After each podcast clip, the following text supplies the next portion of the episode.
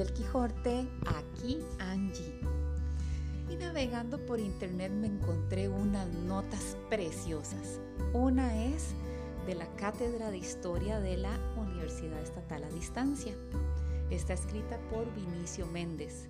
Y la otra la tomé de un Facebook que se llama Costa Rica y su historia. Mm, ¿De qué serán esas notas que les traigo hoy? Pues les voy a hablar de El Lechero.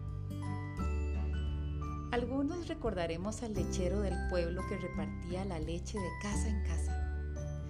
Y muchos abuelos de fijo recordarán al lechero que llegaba ya fuera a pie, a caballo o hasta en carreta. Todos en el barrio lo conocían y entre risas y bromas esperaban al lechero todas las mañanas para acompañar su manjar con un cafecito o bien con un agua dulce caliente.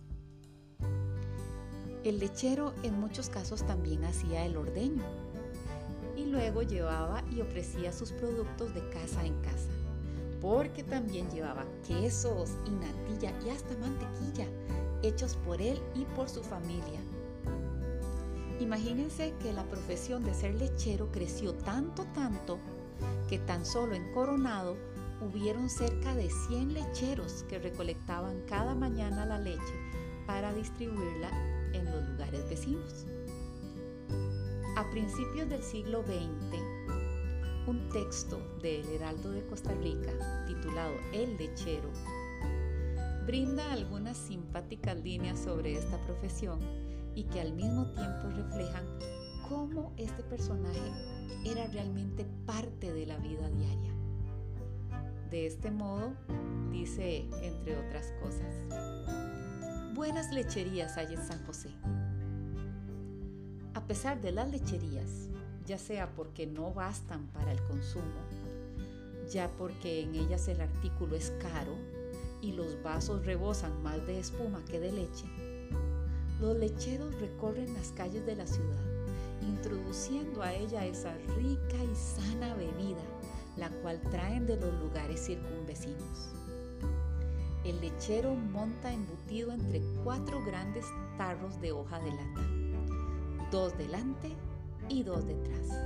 Y el montarse y el apearse del caballo en medio de tales adminículos requieren no poca destreza, para no dar al traste con los trastos. Hay veces en que el lechero es esperado con agua de mayo, porque ha pasado la hora de costumbre y no llega.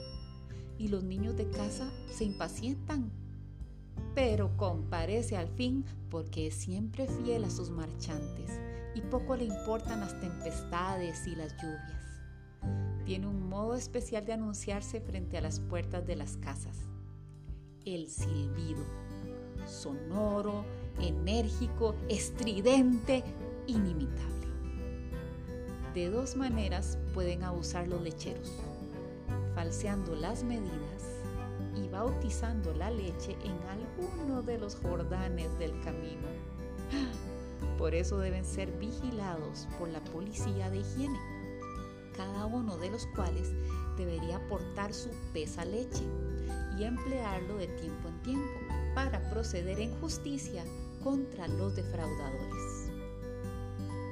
Si así no se hace, beberemos leche muy aguada. Esto es del Heraldo de Costa Rica del 16 de enero de 1898.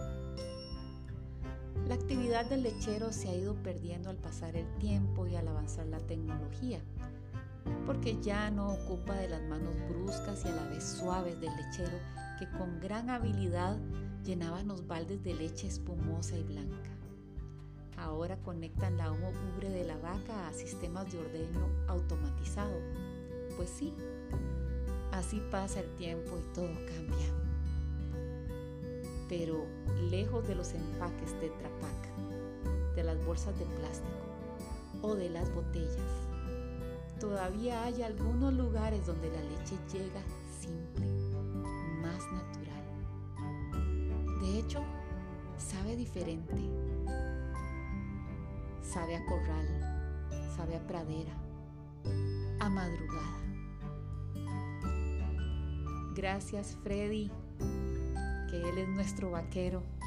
Gracias Jorge también, porque ellos hacen el ordeño. Sí, tenemos a veces, tenemos que usar también la tecnología, pero hay momentos que también tienen que hacerlo a mano. Entonces, gracias, gracias, gracias, no solo a ellos, sino a todos los lecheros que todavía existen. Porque les cuento todo esto?